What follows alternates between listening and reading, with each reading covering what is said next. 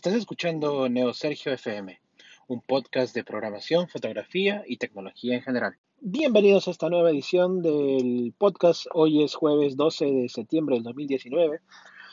Y en, esta, eh, en este episodio responderé a la pregunta, ¿qué prefiero? ¿Software libre, open source o software privativo?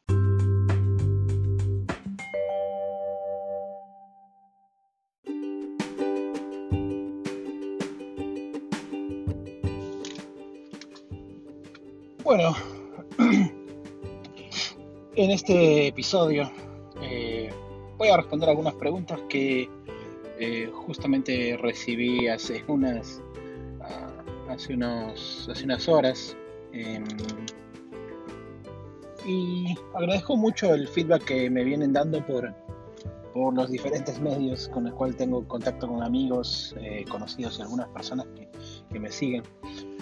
Una pregunta que me han hecho constantemente es el tema de por qué, si por muchos años he defendido eh, el software libre y open source, ahora soy usuario de iPhone, soy usuario de, Mac, eh, y, digamos, software privativo. Y el tema es que esto ha sido un cambio progresivo en mi manera de pensar.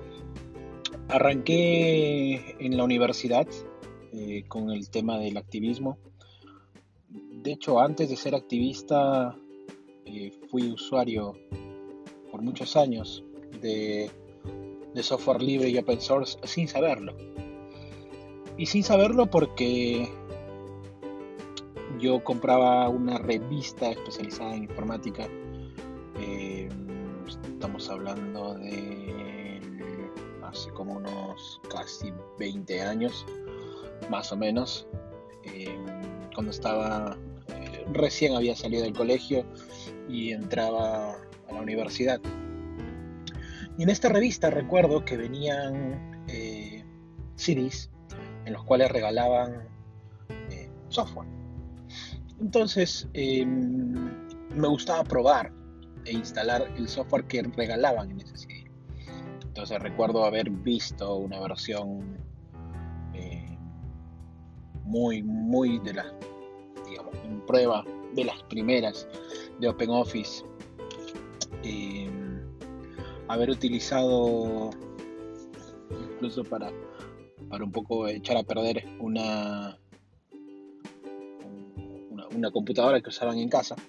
Eh, obviamente se recuperó y todo, no, no fue un tema de destrucción de hardware, eh, pero sí, eh, lo que hice fue instalar Linux en, la computadora. En ese caso, en ese momento era Mandrake, me acuerdo.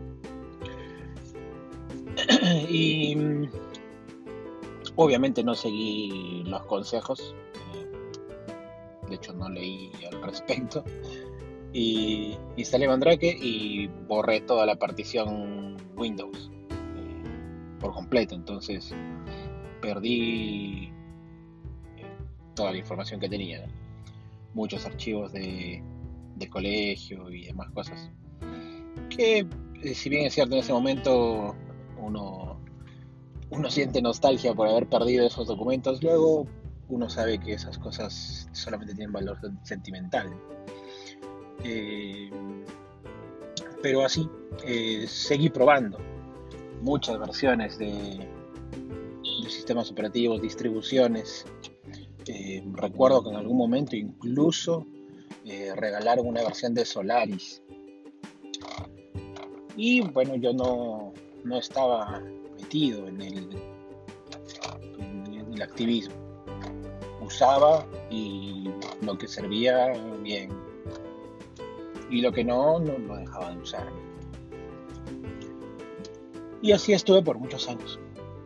Eh, sin embargo, en cierta época de la universidad, eh, los recursos no eran tantos y no se podía tener eh, un computador. En mi familia no podía adquirir un computador muy, muy avanzado, muy, muy actual. y cada vez que usaba Windows en ese computador era muy lento Y obviamente eso trae frustración y demás, demás cosas. Y para ese entonces también, eh, la que es actualmente mi esposa, Aurora, eh, en ese momento éramos enamorados, y ella también tenía una, una PC que no era de, las últimas. Cumplía su función y, ya está. Entonces ella me dijo, eh, instale de Linux. Y yo, pero segura, se, pueden perder tus datos.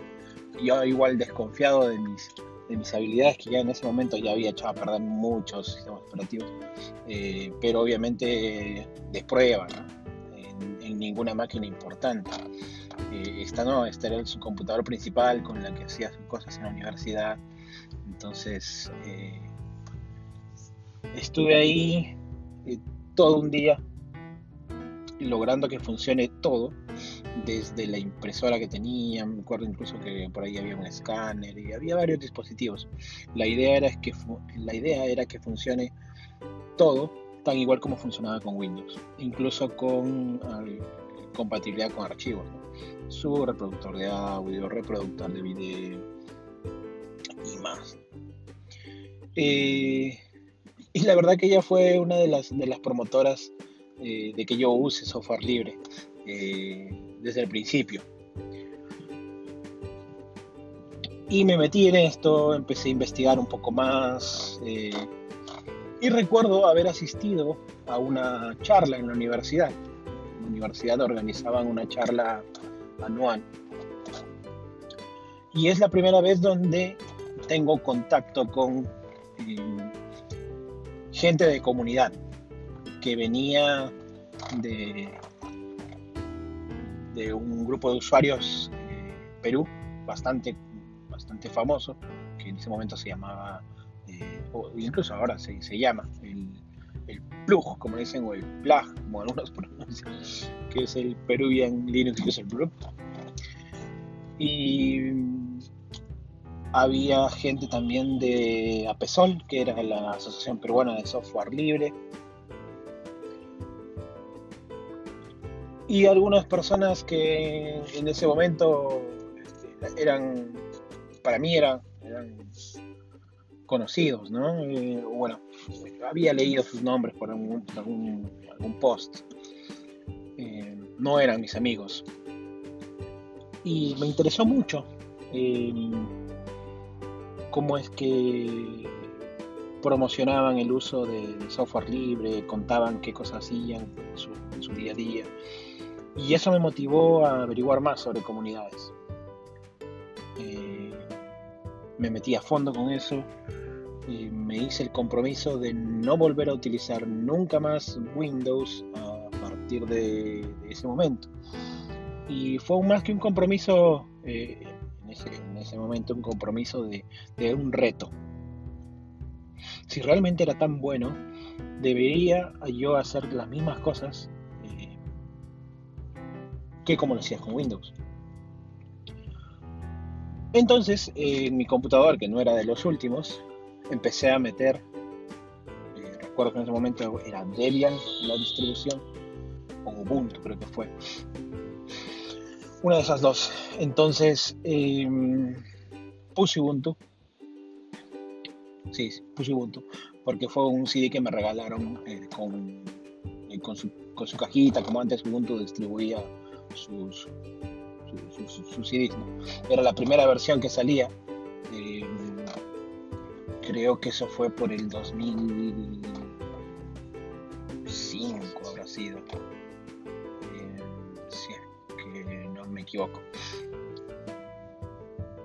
Y me di con la sorpresa enorme de que mi computadora empezó a funcionar muchísimo mejor. Entonces para mí fue una súper sorpresa, ¿no?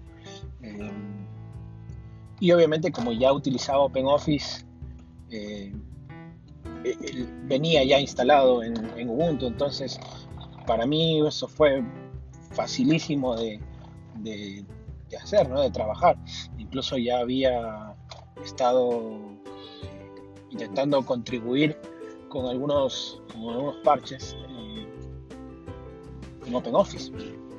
Entonces, para mí me pareció buenísimo el, poder tener una suite que ya funcionaba, un software que yo ya conocía y que también funcionaba en Linux, ¿no? Eh, y así empecé a utilizar más herramientas y ahí vino una decisión importante. Eh, ¿Qué interfaz de escritorio yo quería utilizar? Eh, tenía dos opciones en ese momento. la que venía por default, que era con, este, con era Genome, o Gnome. Y o, instalarle KDE, que era la otra bastante conocida. A mí KDE siempre me pareció eh, muy similar o trataba, o al menos esa sensación tenía, de emular eh, un escritorio Windows. Y como yo me había hecho el compromiso de que no iba a, volver a utilizar Windows, como que me traía eh, recuerdos ¿no? de, cuando lo usaba. Entonces dije, creo que me voy a quedar con la, con la versión de escritorio que viene. Y así entonces empecé a ser eh, usuario de Genome. Me encantó porque tenía muchas herramientas, mucho software que, que rápidamente funcionaba sin mucho, sin mucho trabajo. Eh, utilizaba la cámara rapidísima, rápidamente, ¿no? O sea, eh, no tenía que instalar eh, algún programa con algún crack y esas cosas que usualmente en Windows se hacía, ¿no? Obviamente, como estudiante no tenía plata para comprar licencias de software, así que me las tenía que ingeniar. Entonces, para mí Linux fue una, una solución buenísima, ¿no? la solución a, mis problemas en ese, momento. Eh, le metí muchas horas de investigación, leyendo, eh, digamos, tratando de modificar algunas cosas, eh, estropeaba algunos sistemas de, archivos, borraba algunas cosas que no debería borrar, nuevamente dejaba de funcionar y otra vez volví a instalar. Y así, estuve investigando más o menos por un año cómo es que realmente funcionaba, funcionaba Linux. Y mientras ese año transcurría, en, el cual yo sinceramente siento que crecí técnicamente, eh, porque fue muy bueno el, el enterarme de cómo funcionan cómo funciona un sistema operativo por detrás. Eh, en la universidad yo tenía un curso de sistemas operativos que si bien es cierto fue un poco teórico, eh, no habíamos visto, era bueno, pero era teórico, no habíamos visto algunas cosas eh, que realmente debería uno leer ¿no? para, o aprender para entender realmente cómo funciona un sistema operativo. Y con Linux me, sirvió muchísimo para, ese propósito. Algo que con Windows jamás lo hubiera logrado. Ahí aprendí qué hacer, qué no hacer, aprendí comandos, aprendí eh, cómo manejarme con, con Linux. E, empecé a tener incluso algunos retos eh, personales interesantes. Eh, en algún momento, por ejemplo, dije, bueno, este mes no voy a usar el, mouse para nada solamente va a ser con puro teclado. Entonces aprender atajos de teclado. Eh, eso incrementó muchísimo mi velocidad de, trabajo, eh, ya que no necesitaba eh, mouse como tal para, para poder hacer mis cosas. Y todas esas, todo lo que pasa, todo lo que les cuento, es, un poquito de lo, que, de lo que he hecho. No voy, a, voy a entrar un poco más en detalles porque, digamos, eso da espacio para, para otro contenido y este podcast sería muy largo. Pero lo que quiero remarcar es que en este tiempo es que me convertí en un activista open source, eh, software libre y open source. Entendí la diferencia entre ambos, eh, me metí a leer lo que eran el tema de licencias, por qué uno, por qué el otro, cuáles son las versiones, cuál conviene, cuáles son los huecos de cada una. Entonces, lo que no había aprendido en la universidad, eh, por un tema de que lamentablemente no había tenido profesores que me, que me planteen una visión de ese lado, ¿no? de, juntar muchas cosas y, verlos como un conjunto de, áreas que funcionan en, el sistema operativo, ¿no? tanto hardware como el tema legal, como el tema de marketing, como el tema de, software, el tema técnico puntualmente. Eh, hizo que yo me llegara a encantar y fascinar del software libre. Entonces quería yo compartir mi, pasión, mi apasionamiento por, el software libre. Entonces empecé a involucrarme en las comunidades. Eh, creé un grupo de usuarios de Linux en la universidad. Eh, recuerdo que éramos como tres o cuatro personas. luego formé parte de un grupo de usuarios eh, de Linux en mi ciudad, ya para ese entonces había uno, el primero que se formó, eh, también yo era muy novato, ¿no? Y, me tocó dar una charla, eh, creo que a la semana de haber ingresado a la comunidad, entonces para mí era un reto preparar contenido porque no había hecho una charla técnica hasta, ese entonces. Siempre solamente había sido una exposición en la universidad. Entonces me ayudó a, romper ese, miedo, ese temor, a aprender a armar diapositivas. Yo aún seguía en la universidad, así que eso cambiaba bastante el, panorama, ¿no? Eh, seguía trabajando en eso, seguía mejorando técnicamente, me había vuelto mucho más curioso y a la vez también, ahora ya me doy cuenta, ¿no? que me había vuelto bastante radical.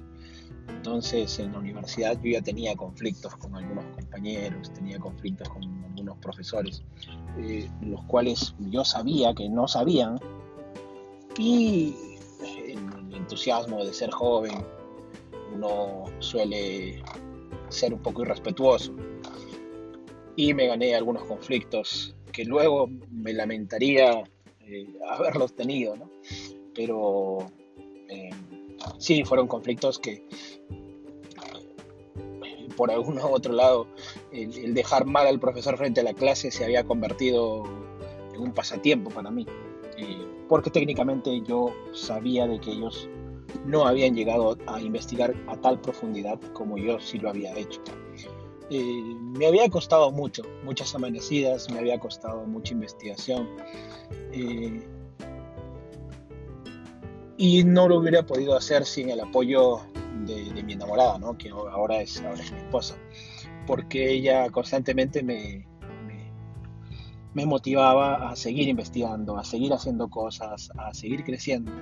Eh, la llevaba a las charlas que yo dictaba, entonces yo creo que también parte de, que nosotros nos enamoramos aún más fue también eso, es que ella también tenía y tiene ese espíritu rebelde que en ese momento el software libre planteaba, ser rebeldes ante, ante, el, ante el status quo, ¿no? ante lo que todo el mundo usa y no se dan cuenta que hay cosas mejores o que tal vez podrían ser un poco más flexibles y ver otras cosas. Entonces, eh, esa misma pasión y ella también se convirtió en, activista, ayudaba con, algunos materiales, incluso recuerdo que en algún momento dio alguna charla. Sí, creo que es una oportunidad de una charla en una universidad, un instituto. La cosa es que en el campo universitario, me había empezado a ser bastante conocido eh, por compañeros y por, eh, profesores, y bueno, de otras universidades también. Y em, es entonces que eh, yo empiezo incluso a organizar Festival Latinoamericano de Instalación de Software Libre por varias ediciones y, formo, llego a formar parte de una comunidad eh, que en ese momento se, llama, se llamaba la comunidad activista open source, que, eran, que había encontrado a cuatro personas, conmigo son cuatro, tres personas que pensaban muy similar a mí en ese entonces. eh, y nuestras charlas eran muy intensas cuando eh, salíamos a, algún bar, o buenos universitarios que siempre salen a un bar. las charlas empezaban de algo tan simple, ¿no? Como temas actuales, a llegar a hacer charlas súper técnicas, tratando de, discutir del, por qué en tecnología funcionan así las cosas. Digamos, que, qué nuevo software se ha salido, cuáles son las, los problemas de eso, y hablar mucho de tecnología.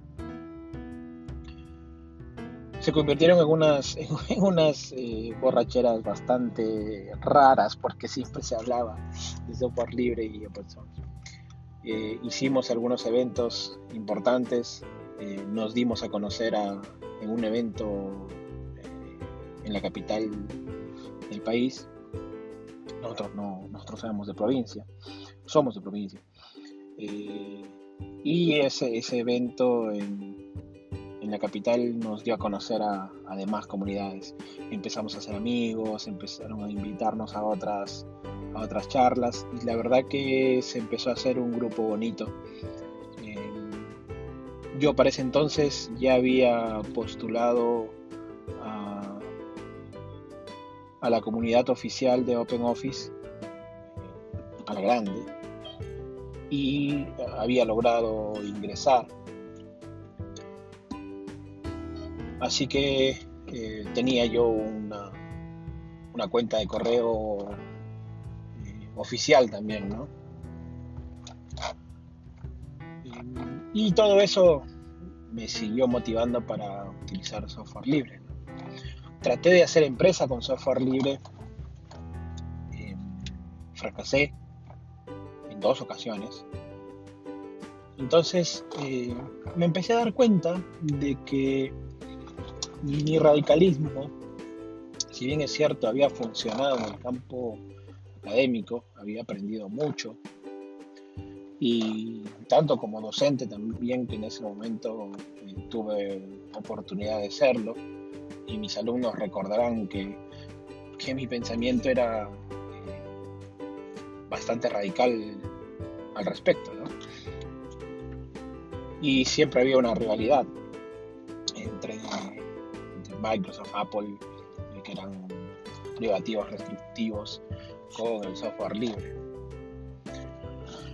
Pero al momento de chocarme con el tema de buscar ya algo propio, ya sea una empresa o trabajar como consultor independiente en otras, en, otras compañías, y bien es cierto, pude encontrar eh, mucho trabajo utilizando solamente software libre. Pero cada vez se veía de que era necesaria una integración, que el pensamiento radical de que solamente software libre y open source la solución, no lo era. Habían cosas que sí o sí tenían que ser privativas. Caso, por ejemplo, de controladores de hardware. Si uno quería manejar, por ejemplo, una cámara de uso industrial, eh, no había drivers para esa cámara. Eh, había que utilizar drivers eh, libres, había que utilizar los drivers propietarios o privativos. Y no solo eso, en algunos momentos incluso había que hacer convivir en una misma red tanto máquinas Linux como máquinas Windows. Y eso para mí ya era un cambio al, momento de pensar, porque el idealismo de solamente usar software libre no iba a pasar. uno de los dos tenía que, ceder. Si bien es cierto en el, tema de debates y demás cosas, se estaba demostrando que las ventajas del open source y del software libre eran muchísimas a nivel técnico. Y de hecho, esa es la razón por la cual actualmente muchas empresas que antes eh, tradicionalmente eran eh, opositoras al software libre o no le daban importancia, ahora sí le dan mucha importancia, muchísima importancia.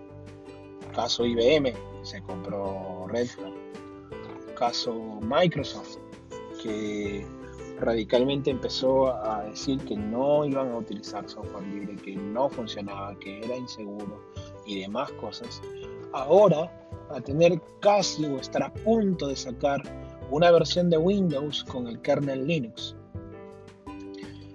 Eh, y esta es una noticia bastante conocida, así que lo, pueden revisar en internet. Y, no solo eso, sacar muchas herramientas eh, en soporte a la, a la Linux Foundation. De hecho, me parece que uno de los contribuidores principales de la Linux Foundation es Microsoft. Así que las cosas han cambiado muchísimo.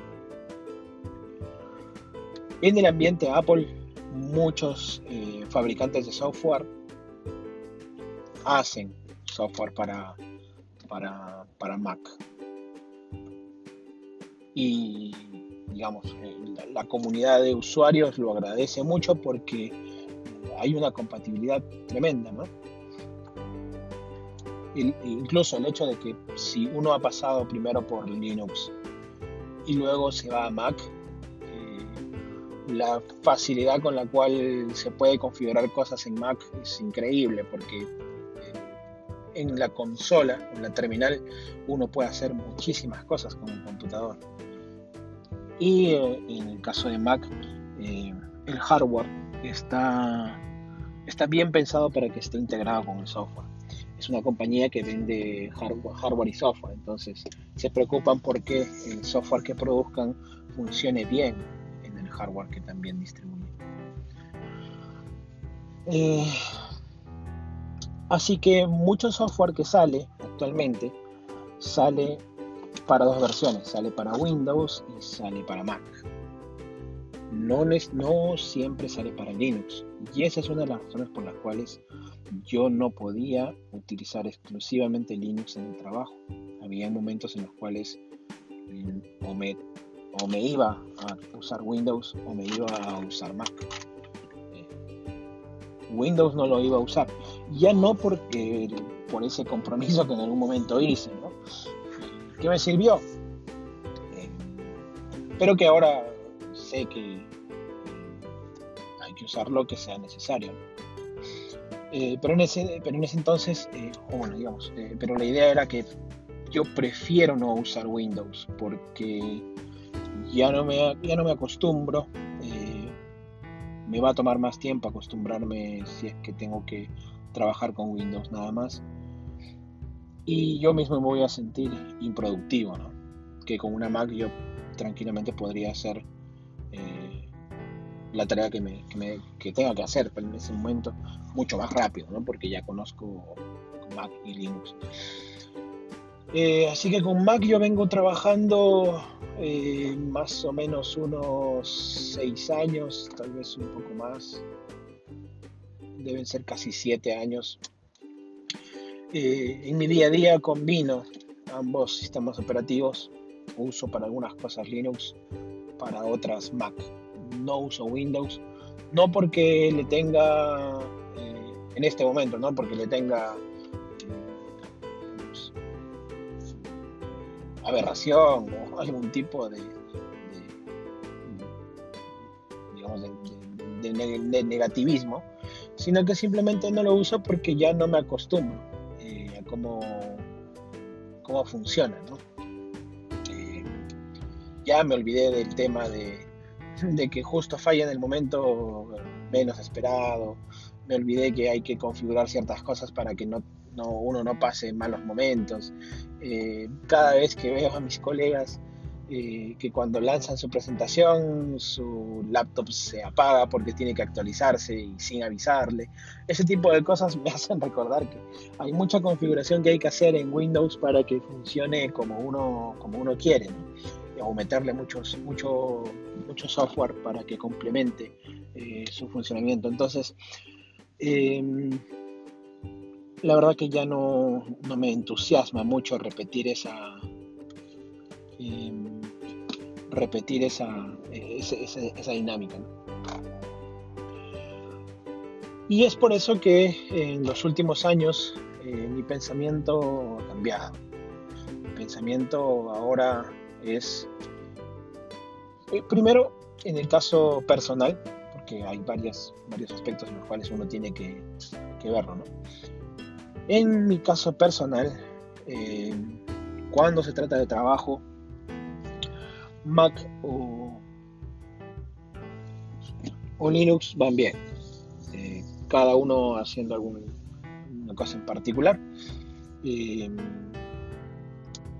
me gusta mucho cómo funcionan ambos, la combinación de los mismos, así que en eso no tengo una preferencia radical. Eh, cuando me toca trabajar con desarrollo de,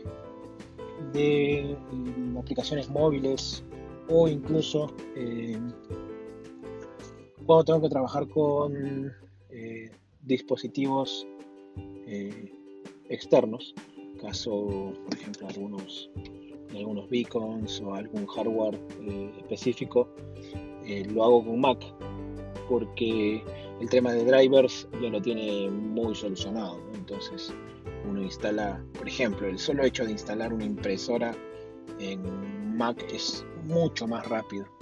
Eh, es básicamente como dice la caja, ¿no? Enchufar y usar. Entonces, en ese aspecto prefiero, prefiero eso cuando me toca trabajar con eso, ¿no? Eh, cuando me toca trabajar con, por ejemplo, con Python, eh, la verdad que en cualquiera de los dos me siento, me siento cómodo.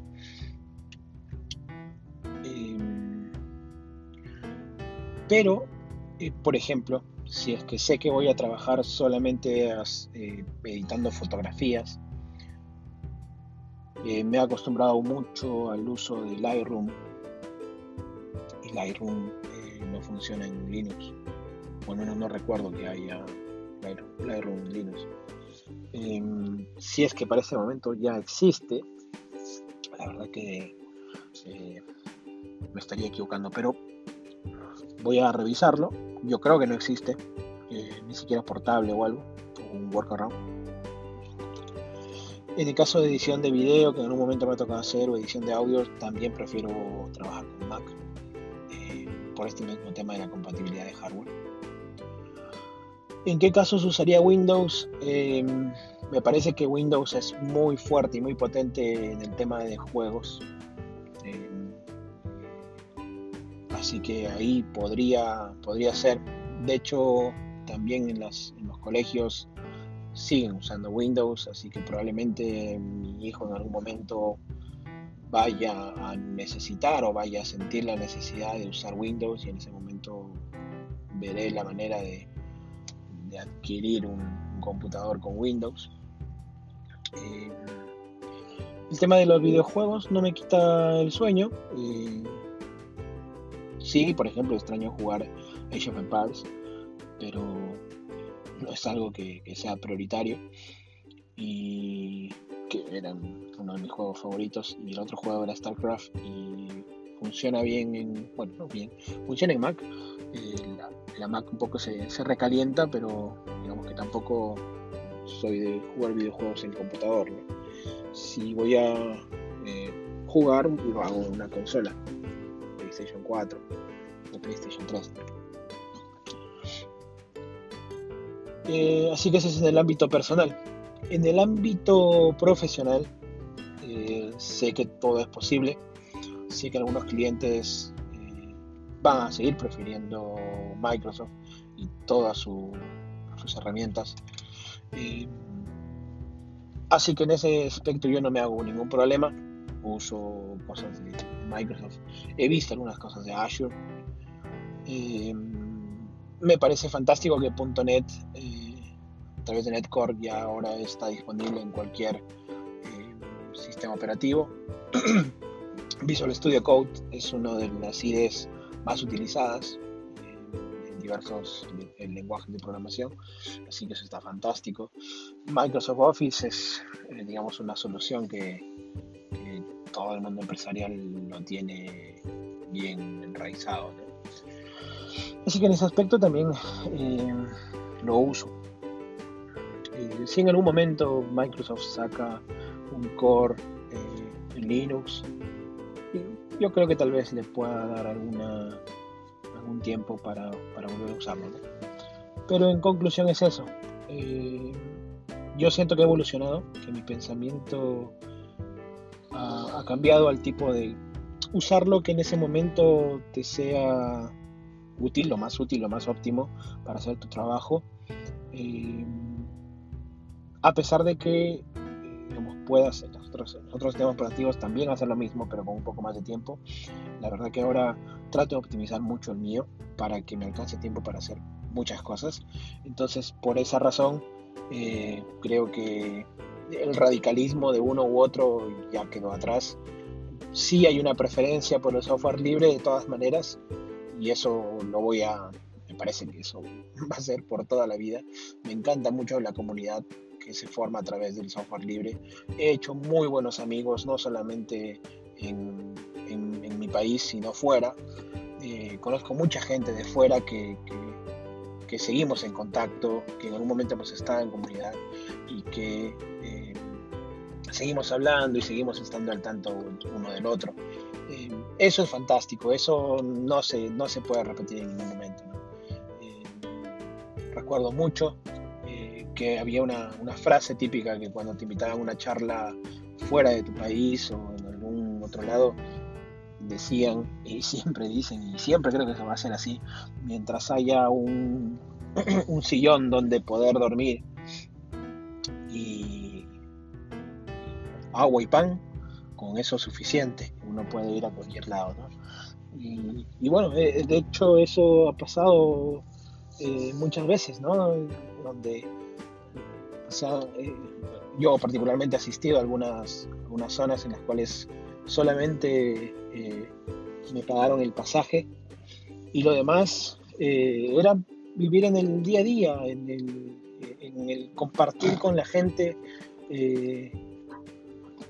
su casa, su, su comida, y su tiempo y su pasión, todo eso, y, conocer personas maravillosas, la verdad que es algo que ningún otro, ninguna otra comunidad ¿no? Esta comunidad de tecnología basada en, compartir conocimientos y en estar, eh, digamos, constantemente eh, pensando en el bien común.